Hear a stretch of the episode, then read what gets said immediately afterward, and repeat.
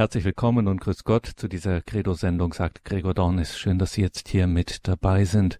Wir schauen in dieser Sendung auf das Herz, in das Herz des Christentums, nämlich auf Jesus Christus als den Gekreuzigten. Und das tun wir mit dem Apostel Paulus, der an die Korinther einmal schreibt, auch ich kam nicht zu euch, um glänzende Reden oder gelehrte Weisheit vorzutragen, sondern um euch das Geheimnis Gottes zu verkünden, denn ich hatte mich entschlossen, bei euch nichts zu wissen, außer Jesus Christus, und zwar als den Gekreuzigten. Was kann Paulus damit gemeint haben? Die Frage stellen wir heute dem Missionar, dem Ehemann, dem Vater, dem Christen und dem Arzt Dr. Ricardo Febres Landauro, dem wir nun über eine Internetverbindung zugeschaltet haben. Grüße Gott, Dr. Febres Landauro. Herr Dornis, grüß Gott. Es ist mir eine große Freude, heute bei Ihnen zu sein und mit der Radio Horeb Familie um und die Großtaten dessen eben zu verkünden, der uns in sein wunderbares Licht, Licht gerufen hat. Denn darum geht es im Kreuz. Und da sind wir sehr gespannt darauf, was Sie uns heute dazu zu sagen haben, wohin Sie uns da mitnehmen. Liebe Hörerinnen und Hörer, nur jetzt schon ein Hinweis. Dr. Ricardo Febres Landauro gehört zu einer Familie, zu einer Jüngergemeinschaft, die Jüngergemeinschaft Feuerstrom. Und die hat auch einen Online-Auftritt feuerstrom.com. Es gibt auch einen YouTube-Kanal von Feuerstrom.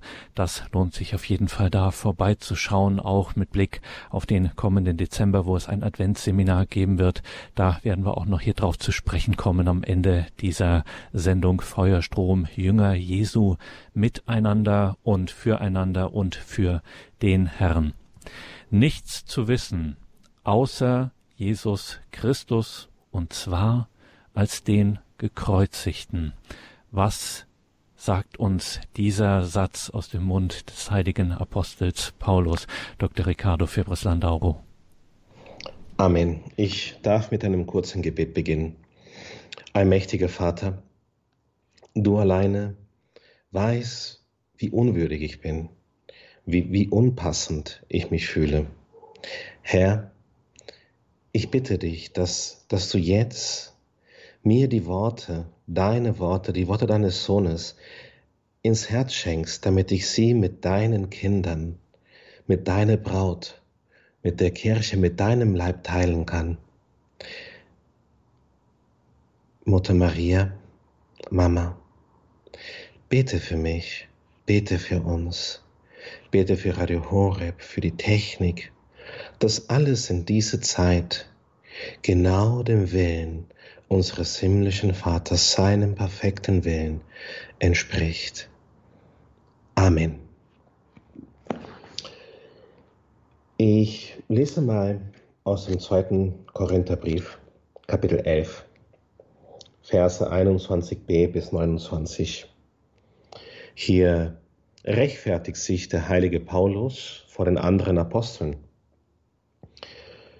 Womit aber jemand prahlt, ich rede im Unverstand, damit prahle ich ebenfalls. Sie sind Hebräer, ich auch. Sie sind Israeliten, ich auch. Sie sind Nachkommen Abrahams, ich auch. Sie sind Diener Christi, jetzt rede ich noch unvernünftiger, ich noch mehr. In Mühen viel mehr in Gefangenschaften vielmehr, in Misshandlungen über die Maßen, oftmals in Todesnöten. Von den Juden bekam ich fünfmal die 39 Hiebe, dreimal wurde ich ausgepeitscht, einmal gesteinigt, dreimal erlitt ich Schiffbruch. Eine Nacht und einen Tag triebe ich auf hoher See, oft war ich auf Reisen, gefährdet durch Flüsse, gefährdet durch Räuber, gefährdet durch das eigene Volk, gefährdet durch Heiden, gefährdet in der Stadt, gefährdet in der Steppe, gefährdet auf dem Meer, gefährdet durch falsche Brüder. Mühsal und Beschwerde hatte ich zu ertragen, oftmals durchwachte Nächte, Hunger und Durst, häufiges Fasten, Kälte und Blöße. Das sind die Leiden des heiligen Apostel Paulus gewesen. Er wurde in Antiochien und in Pisidien verfolgt und vertrieben. Er wurde in Lystra gesteinigt und für tot gehalten. In Philippi wurde er eingekerkert, er war im Gefängnis. Und nach all dem, was ist denn die Quintessenz seiner Aussage, seine Botschaft? Ich hatte mich nämlich mir nämlich vorgenommen, unter euch nichts anderes zu kennen als Jesus Christus und zwar als den Gekreuzigten. Warum hat Paulus das in seinem Herzen gehabt? Was war das, was ihn dazu bewegt hat, die Kernbotschaft des Evangeliums, Jesus ist für uns am Kreuz gestorben, durch die ganze Welt zu tragen, so weit in seine Füße getragen, unabhängig davon, wie viele Mühsale und Drangsale er dafür hat er leiden müssen. Wir wissen, der heilige Paulus war ursprünglich ein Pharisäer, ein Jude. Und er war sich sehr wohl dessen bewusst, dass, dass die Botschaft des Gekreuzigten, ich, ich lese hier aus dem ersten Korintherbrief, Kapitel 1, Vers 23, ähm, wir predigen Christus den Gekreuzigten, für die Juden ein Ärgernis und für die Heiden eine Torheit. Er wusste, dass es die Juden ärgert. Er wusste, dass die Heiden ihn für dumm halten. Was hat der Mann mit einem Hingerichteten? Warum schwärmt er immer wieder von einer Hinrichtung? Das ist genauso, als ob ich jetzt hier anfangen würde, von der, von der Todesstrafe zu schwärmen oder, oder von, ähm, von äh, dem elektrischen Stuhl. Die Heiden haben es nicht verstanden. Es ist heute noch so, dass dass die Heiden sich an den Kopf fassen und, und nicht verstehen können. Was hat es da mit diesem Jesus auf sich? Warum ist ein Mann, der vor 2000 Jahren einen jämmerlichen, einen jämmerlichen äh, Verbrechertod erlitten hat, warum hängt er heute in Kirchen auf der ganzen Welt. Warum hängt dieses Bildnis des Kreuzes da?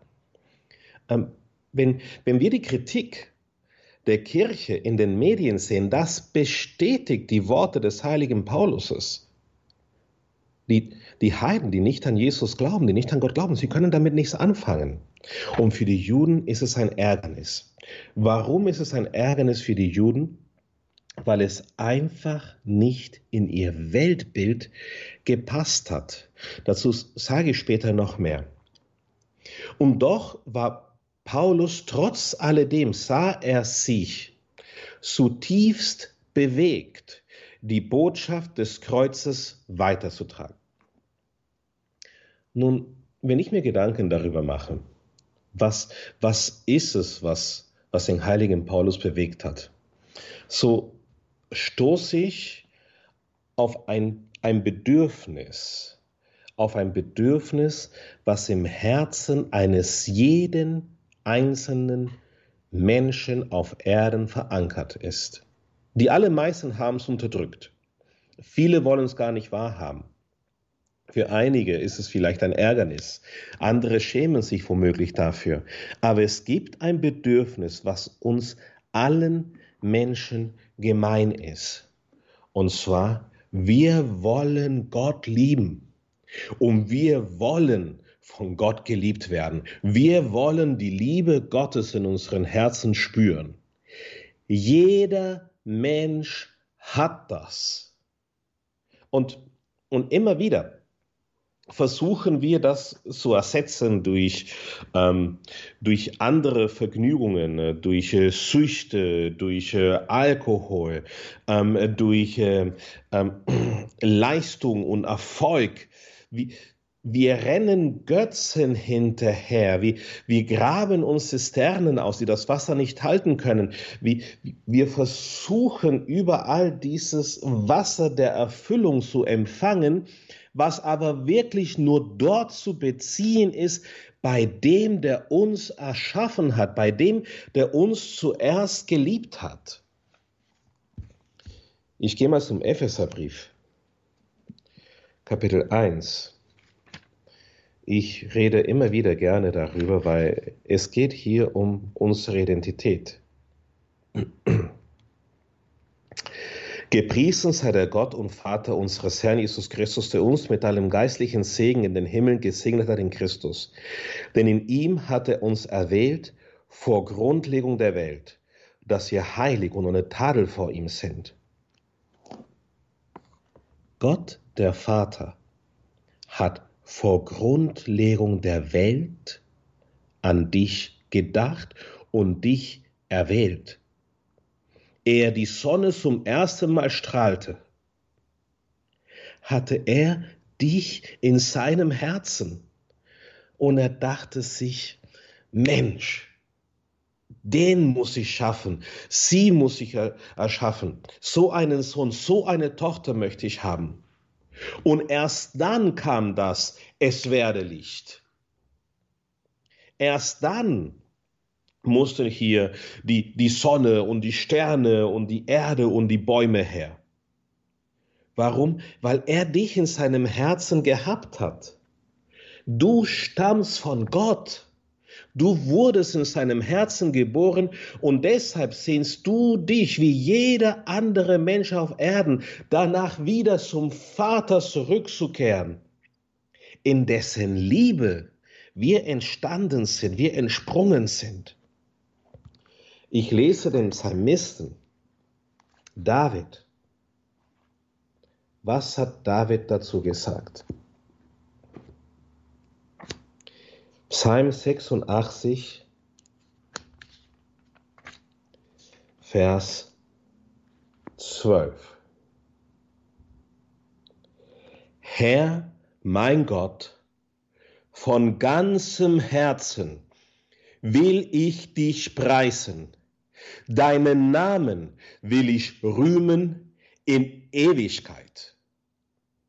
Diese Sehnsucht, die Sehnsucht vom König David, Herr mein Gott, von ganzem Herzen will ich dich preisen, ist im Herzen eines jeden einzelnen Menschen lebendig, auch wenn er das noch nicht weiß. Psalm 30, 12.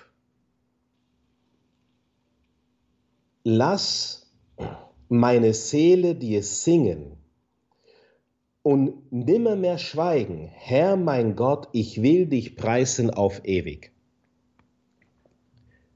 Auf ewig bedeutet nicht, dass wir anfangen, den Herrn zu preisen, wenn wir im Himmel sind, in der Ewigkeit, sondern auf ewig bedeutet jetzt und für alle Zeit.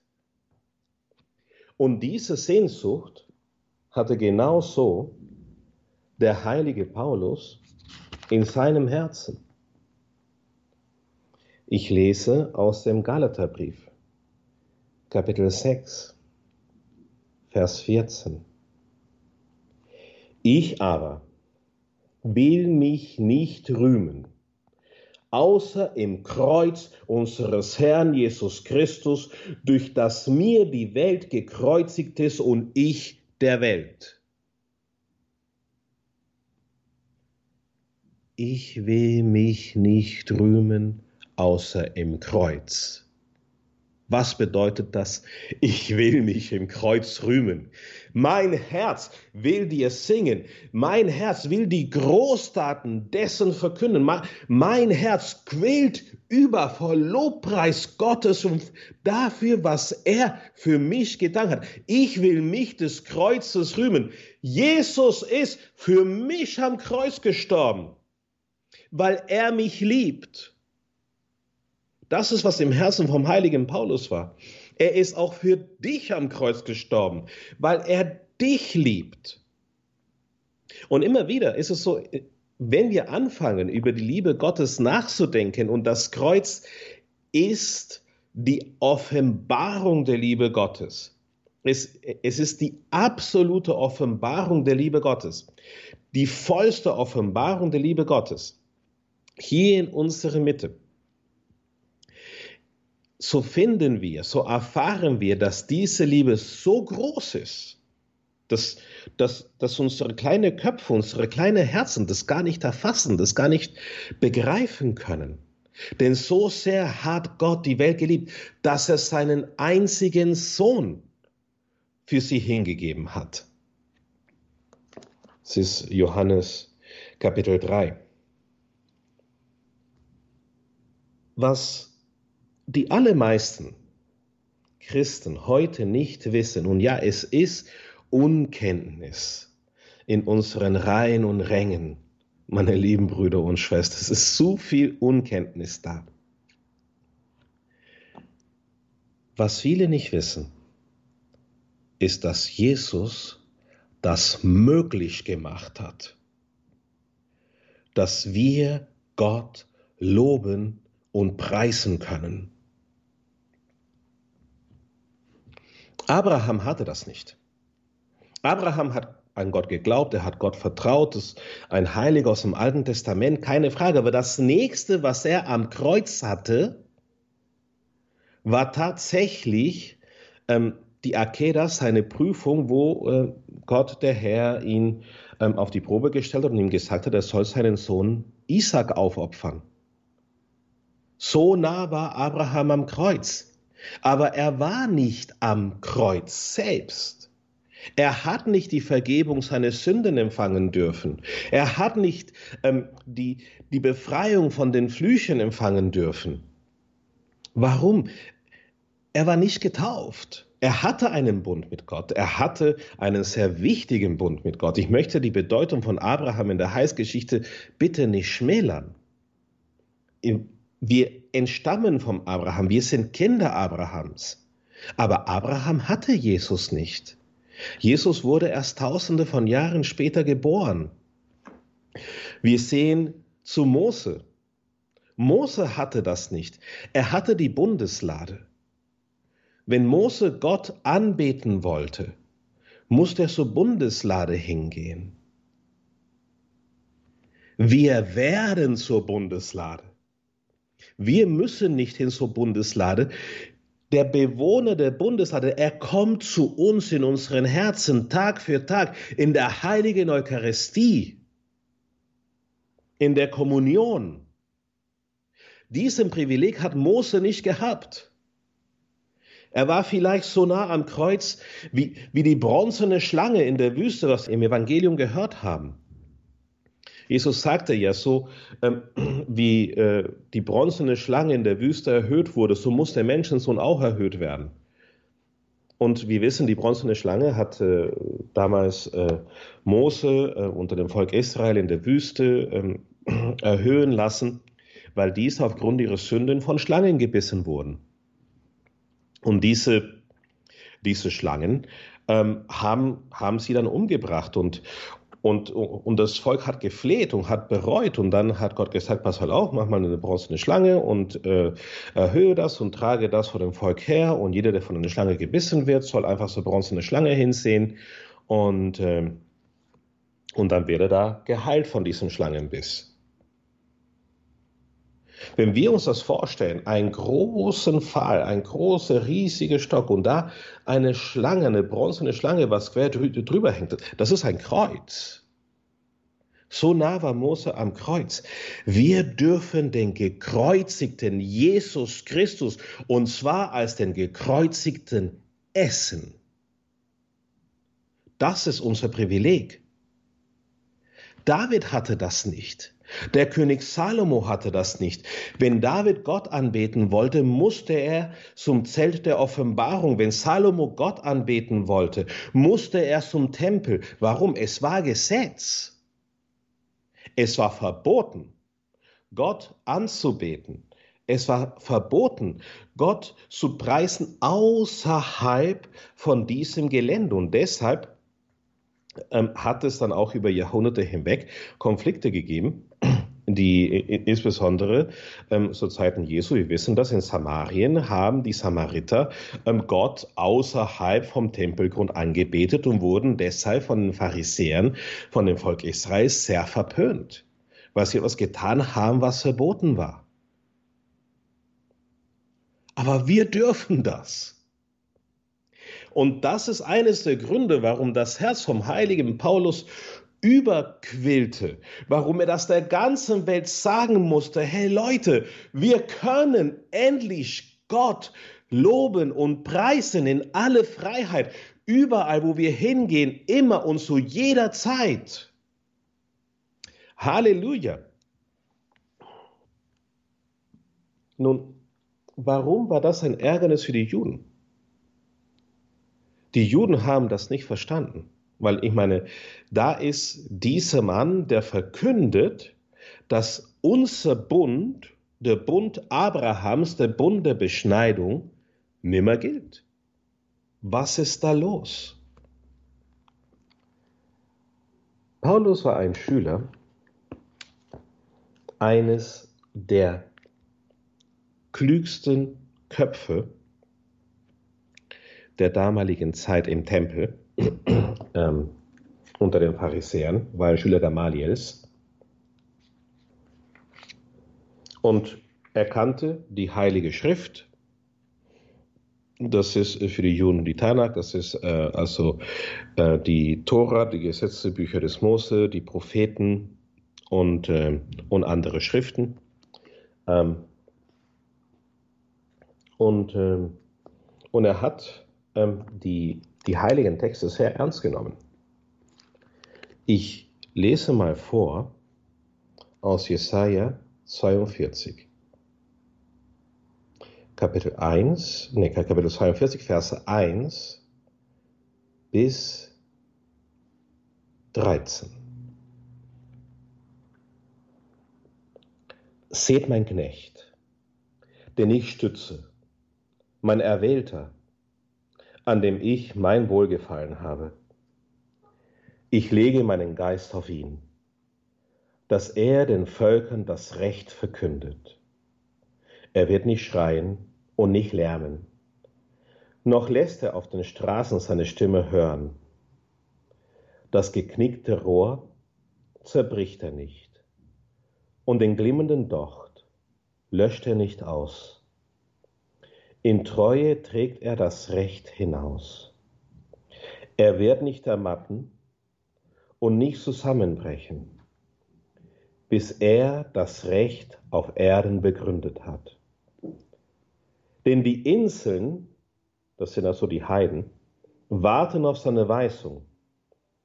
So spricht Gott der Herr, der den Himmel erschaffen und ausgespannt hat, der die Erde gemacht hat mit ihren Gewächsen der Atem dem Volk gibt, das auf ihr wohnt, und Lebensgeist denen, die auf ihr wandeln.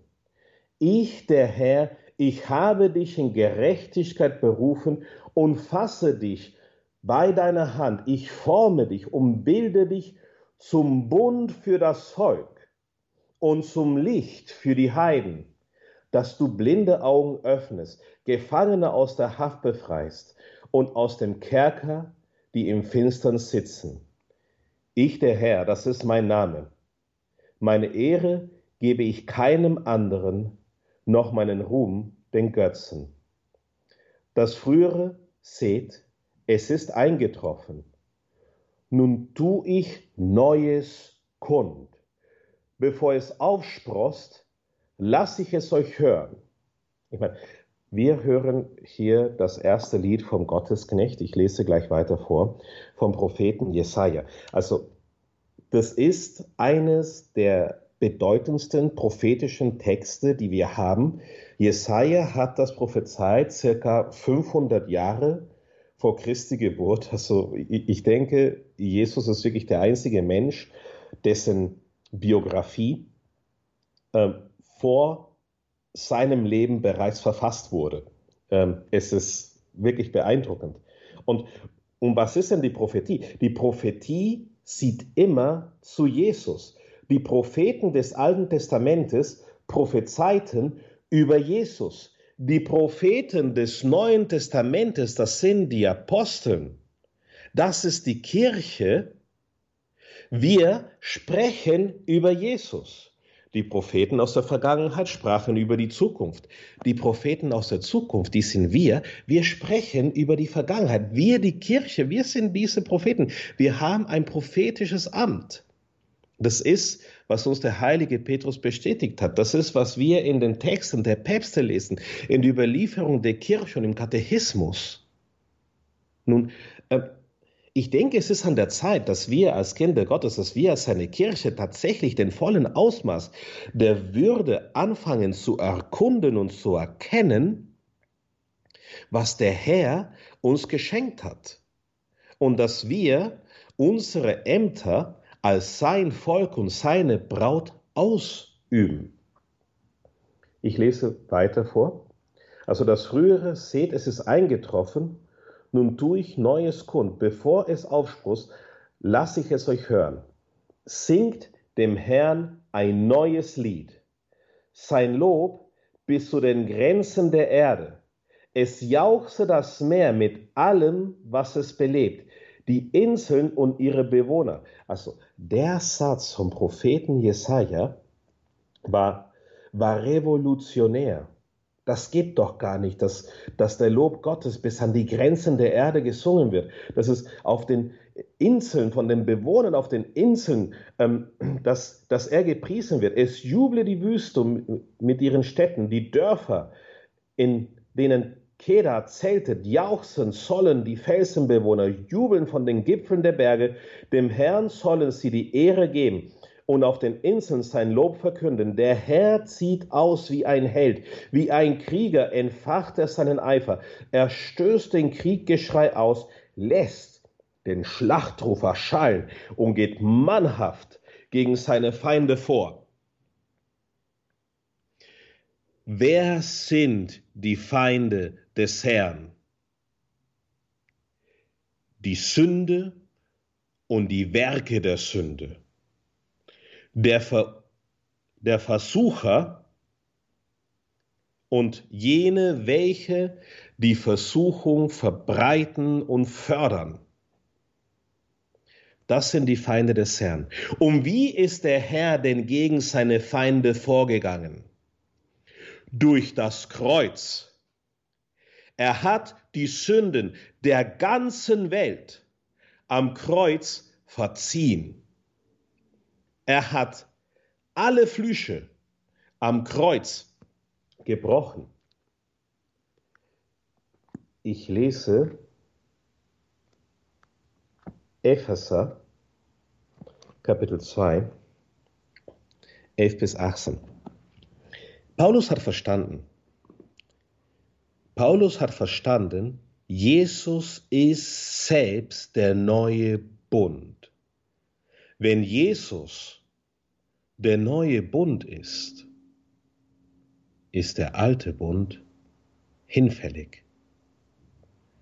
Beschneidung ist bedeutungslos. Warum? Wir brauchen die Beschneidung nicht mehr als Bund. Wir brauchen sie einfach nicht. Warum? Weil was früher der Bund der Beschneidung war, ist jetzt ersetzt worden. Es gibt einen neuen Bund. Und dieser Bund ist nicht mehr eine Handlung oder ein Akt, sondern dieser Bund ist Jesus selbst. Wo ist dieser Bund? Am Kreuz.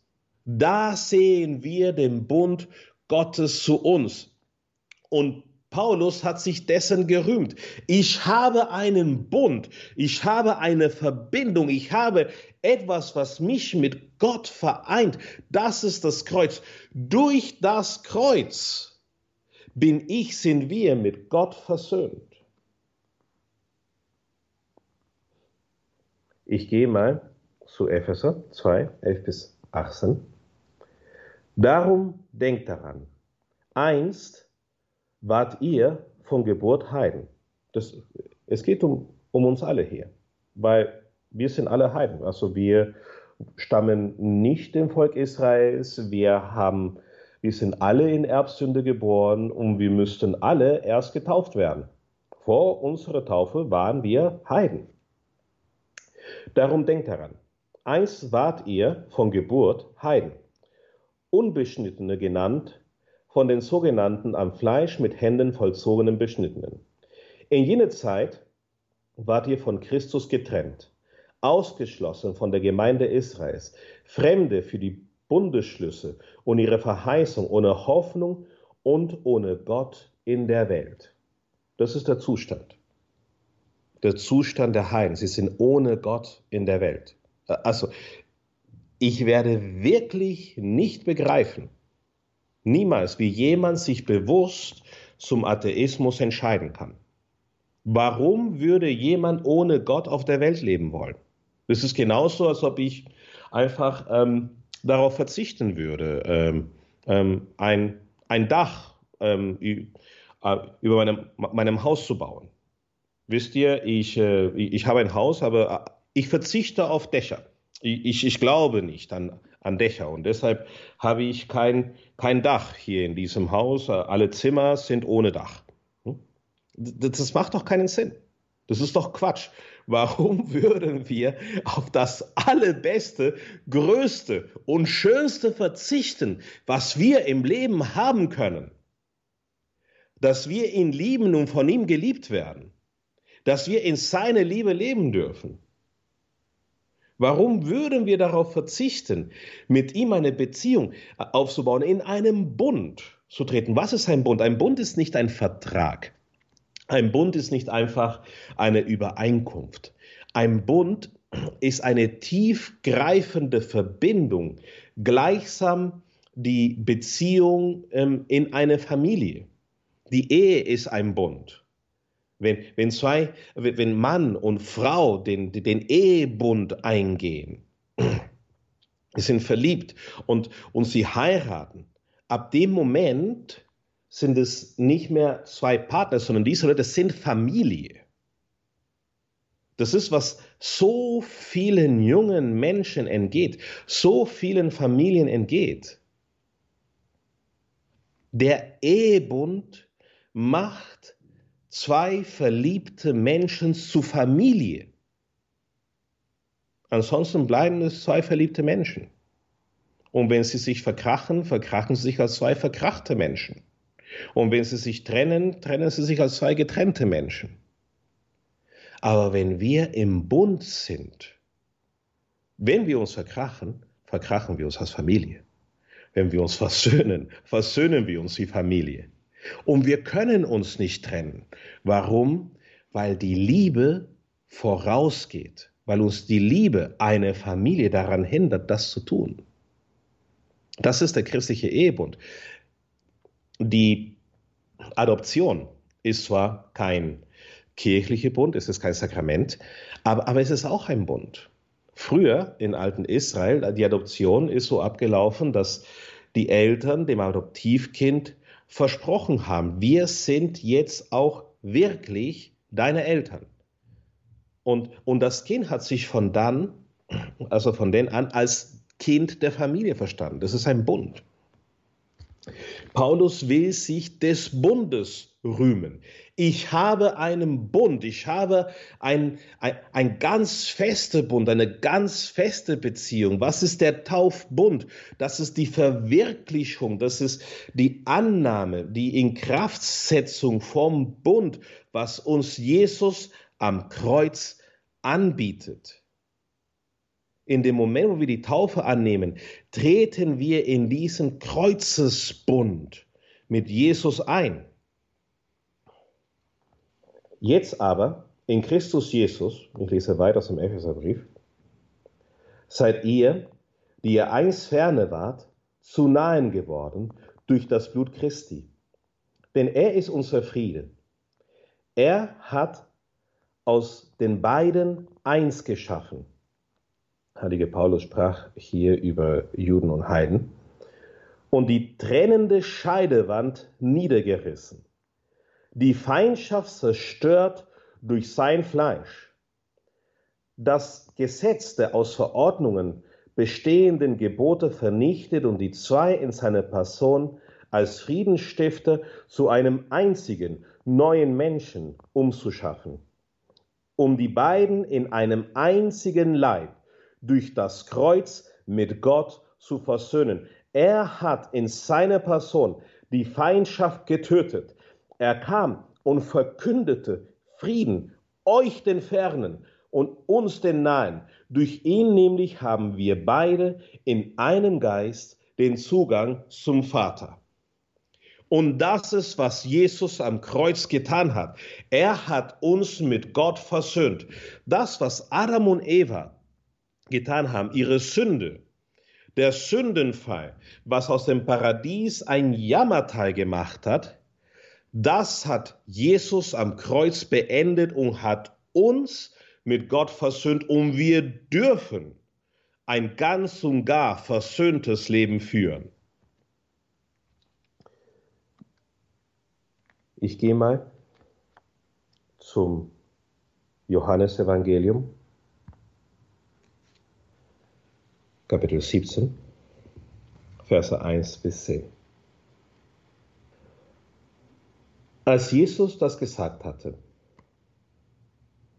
erhob er seine Augen zum Himmel und betete, Vater, die Stunde ist gekommen verherrliche deinen Sohn, damit der Sohn dich verherrlicht. Jesus hat seine Kreuzigung als eine Verherrlichung Gottes verstanden und somit auch als eine Verherrlichung seines Selbst.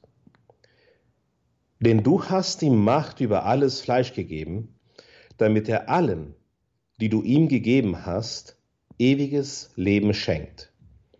Das ist das ewige Leben, dass sie dich, den wahren Gott, erkennen und Jesus Christus, den du gesandt hast. Ich habe dich auf der Erde verherrlicht. Ich habe das Werk vollendet, das zu vollbringen du mir aufgetragen hast. Jetzt verherrliche du mich, Vater, bei dir selbst mit der Herrlichkeit, die ich bei dir hatte, bevor die Welt war. Ich habe deinen Namen den Menschen offenbart, die du mir aus der Welt gegeben hast. Dein waren sie, und mir hast du sie gegeben, und sie haben an deinem Wort festgehalten. Jetzt wissen sie, dass alles, was du mir gegeben hast, von dir kommt. Denn die Worte, die du mir gegeben hast, habe ich ihnen gegeben, und sie haben sie angenommen und wirklich erkannt, dass ich von dir ausgegangen bin. Sie sind zu dem Glauben gekommen, dass du mich gesandt hast. Ich bitte für sie, nicht für die Welt bitte ich, sondern für alle, die du mir gegeben hast, denn dein Eigentum sind sie. Und alles, was meines, ist dein, und was dein ist, ist mein. Und ich bin in ihnen verherrlicht. Jesus ist in dir verherrlicht. Wie ist das möglich? Durch das Kreuz. Wie konnte Paulus denn nur an etwas anderes denken? Wie, wie, wie hätte Paulus bloß äh, über was anderes äh, predigen können, wenn nicht über das Kreuz? Das ist das Revolutionärste, was, was er in seinem Leben erlebt hat. Das Bahnbrechendste. Und Paulus war sich dessen bewusst, das hat alles verändert. Das, das hat alles neu gemacht.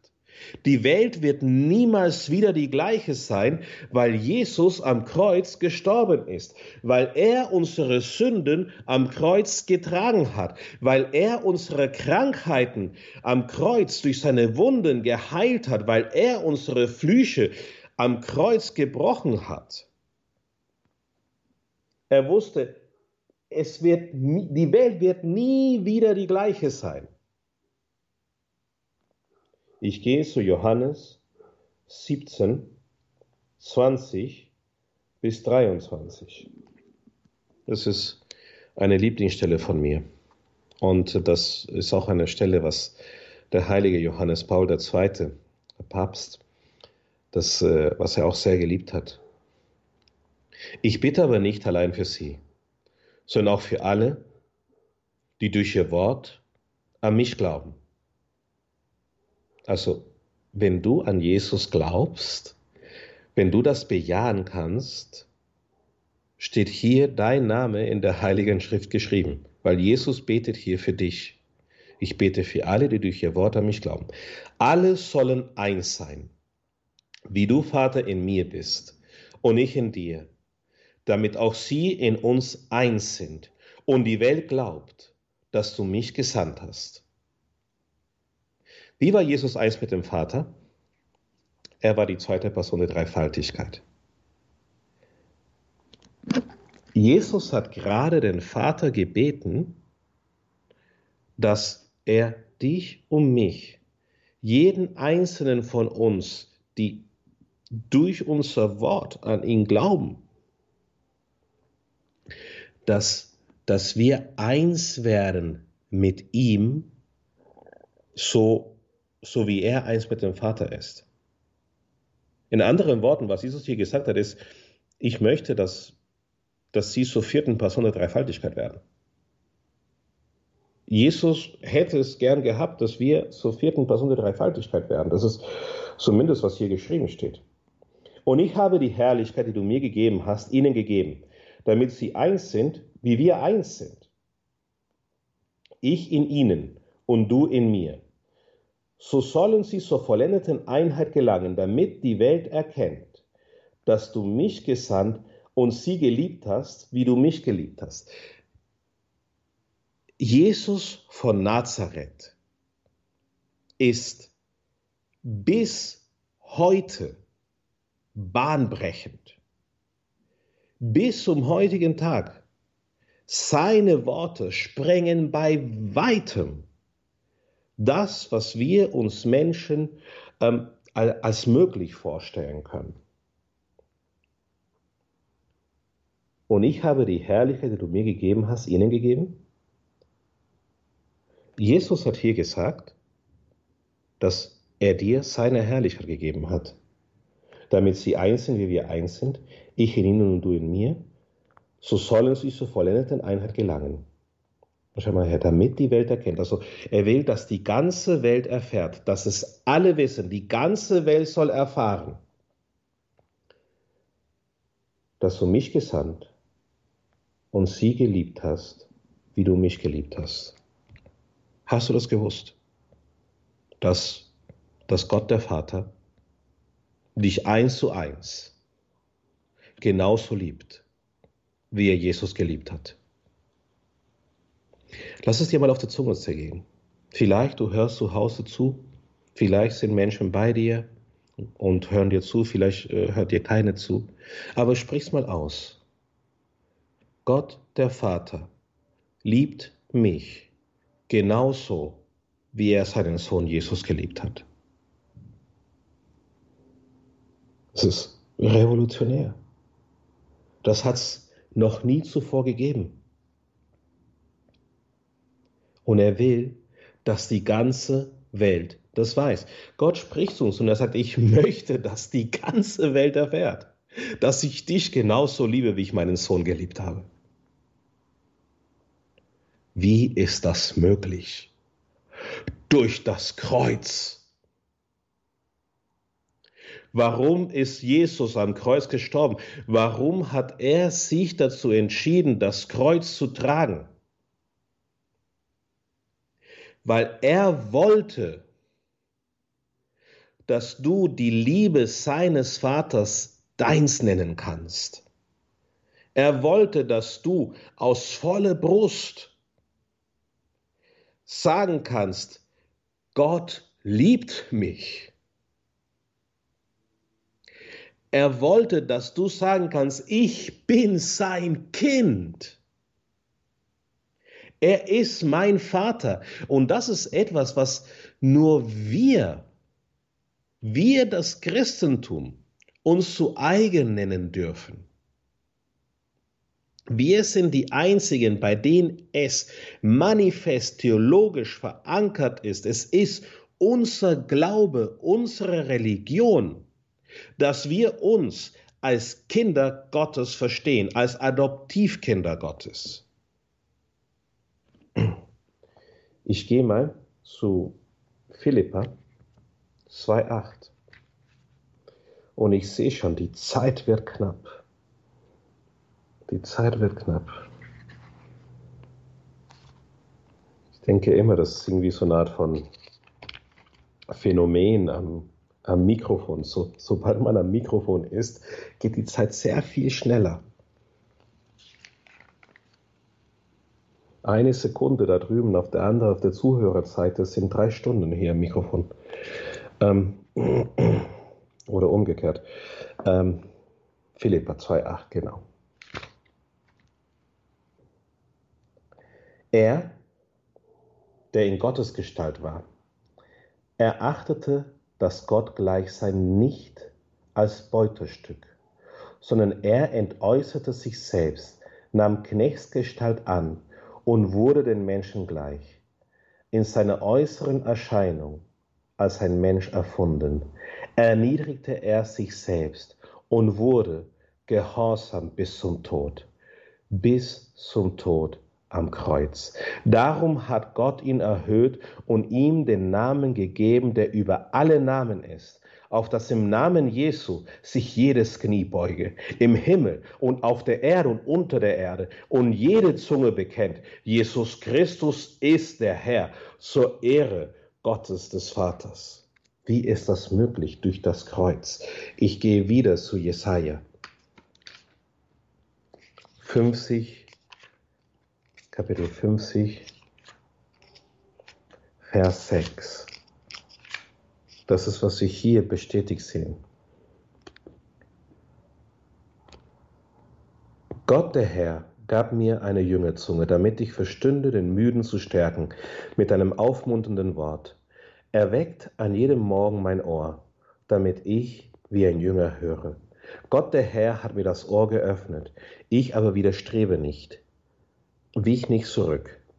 Meinen Rücken bot ich denen dar, die mich schlugen, um meine Wangen denen, die mir den Bart ausrissen. Ich verbarg mich nicht vor Schmähung und Bespeien, doch Gott der Herr wird mir helfen. Ich wurde deshalb nicht zu Schanden, darum mache ich mein Angesicht hart wie ein Kiesel. Ich weiß ja, dass ich nicht beschämt werde. Nahe ist der, nahe ist, der mir zum Recht verhilft. Wer will mit mir streiten? Lasst uns zusammen vortreten. Wer ist mein Gegner? Er trete zu mir heran. Über welchen Gegner hat er da gesprochen? Über die Sünde. Herr damit. Herr mit den Sünden. Ich nehme sie auf mich. Ich nehme sie auf meinem Leib am Kreuz. Wo ist die Sünde? Wo sind die Werke der Finsternis? Herr, mit denen ich will sie entzünden auf meinem Leib. Das ist die Haltung Jesu bei der Kreuzigung. Ich gehe zu Jesaja 52.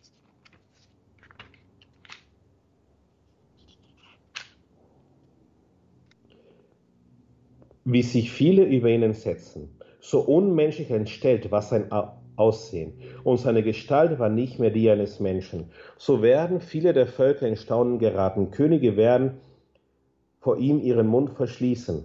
Denn was ihnen noch nie verkündet wurde, sehen sie, und was sie niemals gehört haben, vernehmen sie. Wer glaubte dem, was wir vernahmen?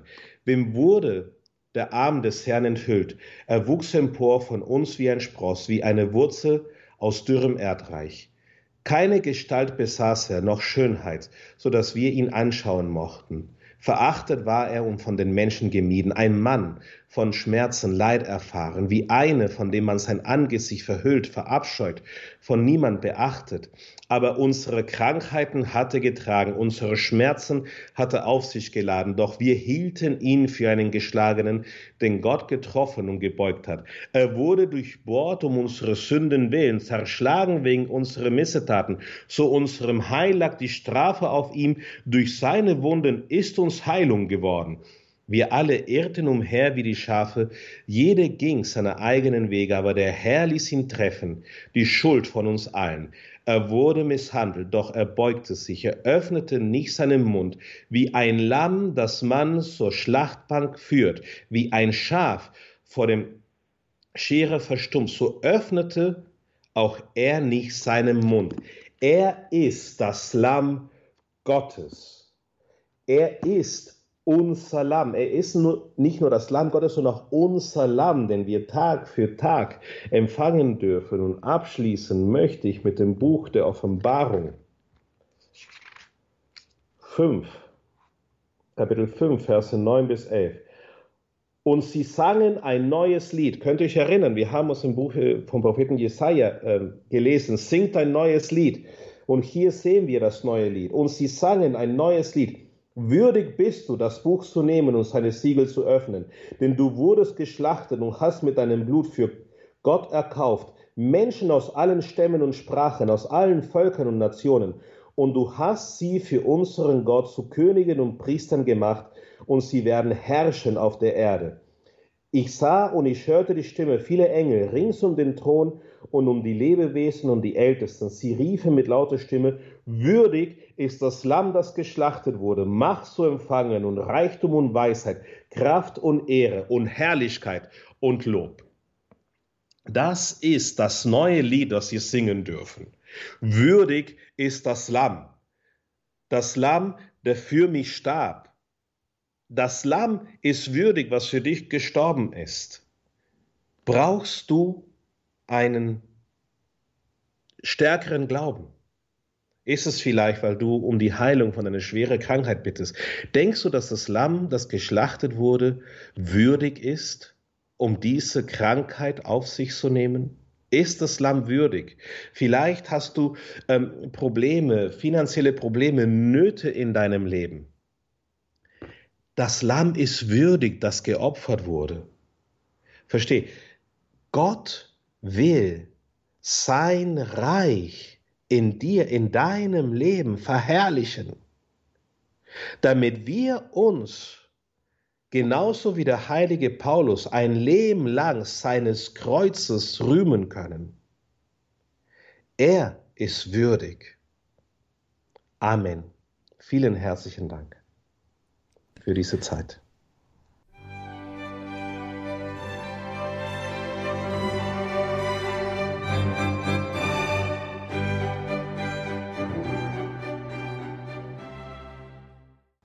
Dr. Ricardo Febres Landauro in dieser Credo-Sendung, die überschrieben war mit dem Pauluswort nichts zu wissen außer Jesus Christus und zwar als den Gekreuzigten.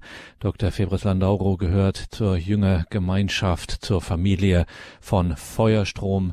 Feuerstrom.com ist der Webauftritt. Feuerstrom.com haben wir auch alles verlinkt in den Details zu dieser Sendung im Tagesprogramm auf horeb.org. Mein Name ist Gregor Dornis. Danke Ihnen allen fürs Dabeisein. Alles Gute Ihnen und Gottes reichen Segen.